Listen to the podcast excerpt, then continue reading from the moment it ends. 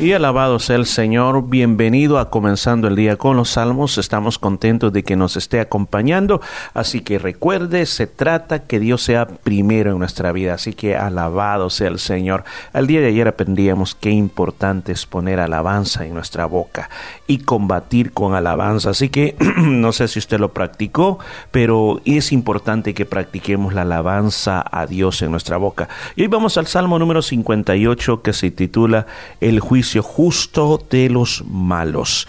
Parecería que al estar leyendo este salmo como que se trata de atacar el sentido de poder ser buenos jueces, me parecería que parecería que está hablando acerca de jueces malos que no dan la justicia que se merece el pueblo. Pero veamos, dice, "Oh congregación, pronunciáis en verdad justicia?" Es una pregunta. O sea, ¿realmente están dando juicios justos? ¿Juzgáis rectamente, hijos de los hombres? Ahora, pensemos y pongámoslo en otro plano, en el plano de que es bien fácil y a todos nos gusta ser jueces, nos gusta hacer conjeturas sobre las personas, hacer nuestros propios eh, dictámenes sobre lo que es la persona, lo que están haciendo.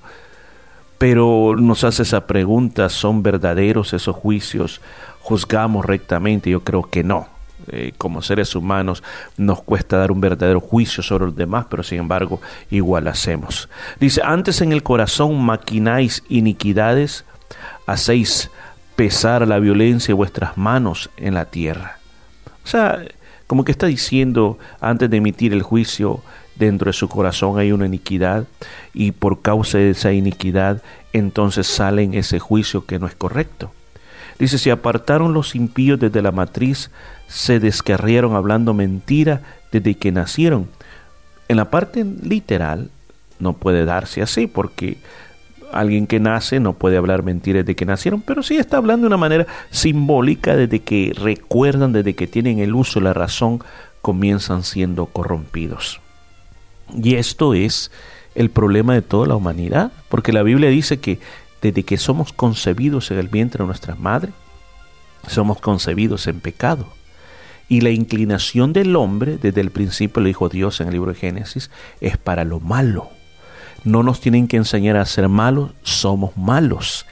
Y esa maldad nos lleva a la destrucción, esa maldad nos lleva a comportarnos de esta manera. Como dice, veneno tienen como veneno de serpiente son como el aspid sordo que cierra su oído, que no oye la voz de los que le encantan por más hábil que el encantador sea. O sea, ¿se recuerda usted ver esos encantadores de cobra que tocan para que la cobra se mueva? Dice, son como una serpiente pero que no escucha, no pueden escuchar la música que se les está sonando, o sea, la música que está sonando. O sea, esto me recuerda mucho también el pasaje de Romanos capítulo 1 cuando describe la situación del ser humano sin Dios. El ser humano sin Dios, la voluntad solamente para hacer lo malo, porque la argumentación más grande va a ser ¿y qué es lo malo? Entonces, eh, para ellos malo es robar un banco, malo es asesinar, pero divertirse, hacer lo que todo el mundo hace, eso no es malo. Entonces, ¿qué es lo que pasa? Hay una enemistad con Dios. Esa enemistad con Dios es porque estamos en el estado natural de pecado. Entonces, Dios resolvió esto mandando a su Hijo Jesucristo a morir en la cruz. Al morir en la cruz, eh, la muerte Jesucristo, el derramamiento de la sangre de Jesucristo, el hecho que Él resucitó de los muertos eh, y que nos dejó el Espíritu Santo, es como que le haya dejado un espejo al hombre y que le diga, mírate, mira cuál es tu situación. David está describiendo aquí la situación del ser humano, una situación bien mala. Le, le dice, esto es lo que hay con tu vida, pero el ser humano dice, no, yo estoy bien y sigue en su rebelión contra Dios. Pero qué bueno cuando usted o como yo un día dijimos, Señor, me doy cuenta de que esa es mi situación te pido perdón por todos mis pecados. Yo recibo ese sacrificio que hiciste en la cruz, que derramaste tu sangre para mí, para perdonar mis pecados. Ahora yo recibo el perdón. Ahora yo soy redimido por tu sangre preciosa. Ahora yo permito que el Espíritu Santo me cambie. Entonces ahí arreglamos el problema del pecado con Dios. Ahí estamos listos para vivir con Jesucristo por la eternidad. Ahí verdaderamente somos hijos de Dios. Porque de lo contrario, David está diciendo que el malo va a ir tan malo que le dice, quiebra sus dientes en su boca, quiebra o oh las muelas de los leoncillos.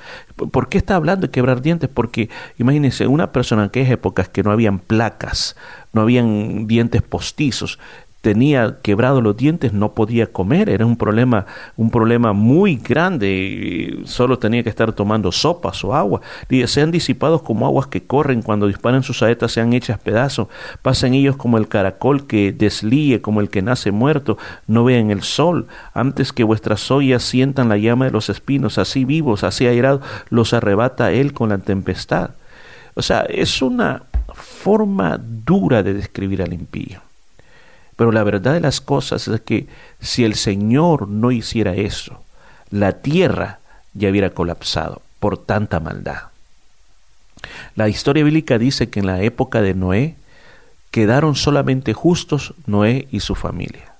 El resto andaba mal, el resto andaba perdido. Y el Señor tuvo que destruir la tierra con diluvio. Si eso hubiese pasado en nuestros tiempos, la tierra hubiera sido destruida. Pero gracias a Dios que el Señor tiene pueblo en medio de esta tierra tan corrupta. Dice, se alegrará el justo cuando viene la venganza, sus pies lavará en la sangre del impío. Entonces dirá el hombre, ciertamente galardón para el justo, ciertamente hay Dios que juzga en la tierra. Termina el salmo de una manera bien dramática. Ahora, ¿por qué termina esta manera? Mire, hay una realidad que nosotros no vamos a negar. Realidad es esta. Dios es todo amor. Dios no es que tiene amor, Dios es amor.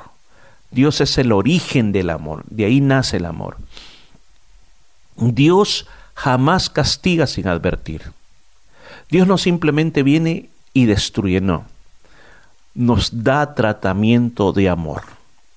Intenta por todas las veces mostrarnos que Él existe, él intenta con el hombre impío, con el hombre malo, con el hombre no regenerado, mostrarle el amor.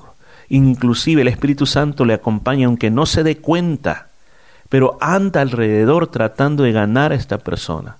Pero esta persona se mantiene en sus ideas y sigue siendo enemigo de Dios y como aquí en el mismo libro de Salmos se le llama necio al que no quiere creer en Dios, llega un momento que sus pecados le alcanzarán y cuando sus pecados le alcanzarán, entonces, pues la Biblia dice que hay condenación.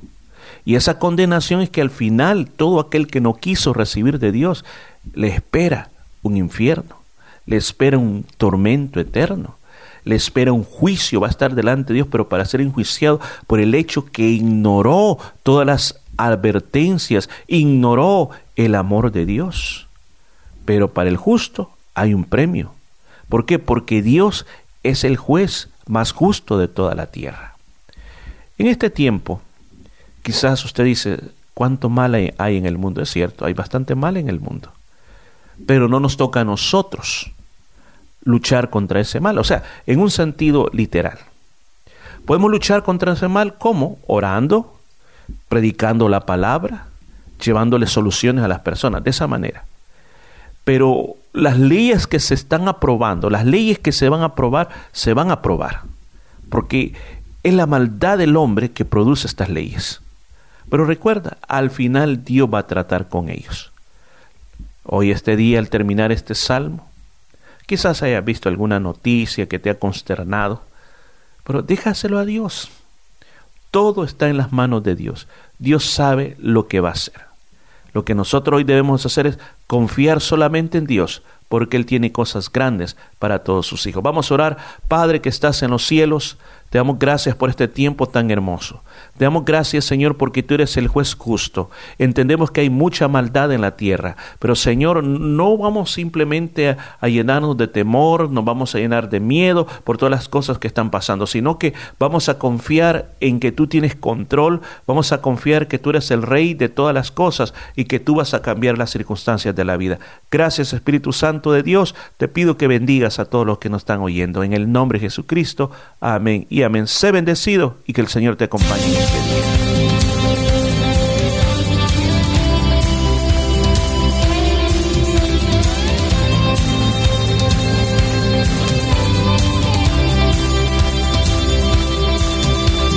Salvador y Rey infinito, nos alcanzaste con tu amor Salvador y Rey infinito. Nos alcanzaste con tu amor. Tu voluntad trajo a mi vida la luz y el gozo de la salvación. Tu voluntad trajo a mi vida la luz y el gozo de la salvación. Mi escudo y mi refugio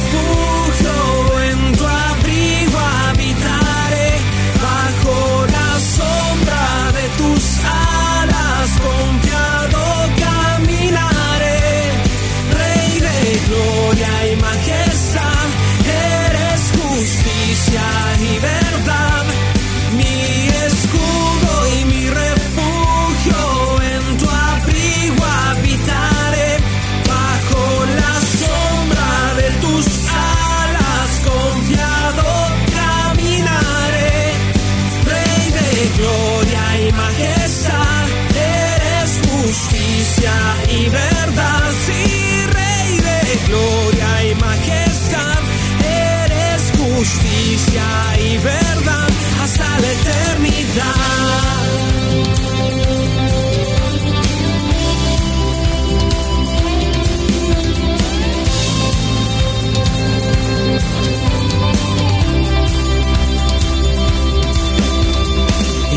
Invencible rey, tú quebraste las tinieblas con tu luz. Invencible rey, tú quebraste las tinieblas con tu luz. Venciste al mal para siempre al darnos vida a través de la cruz. Venciste al mal para siempre al darnos vida a través de la cruz. Mi escudo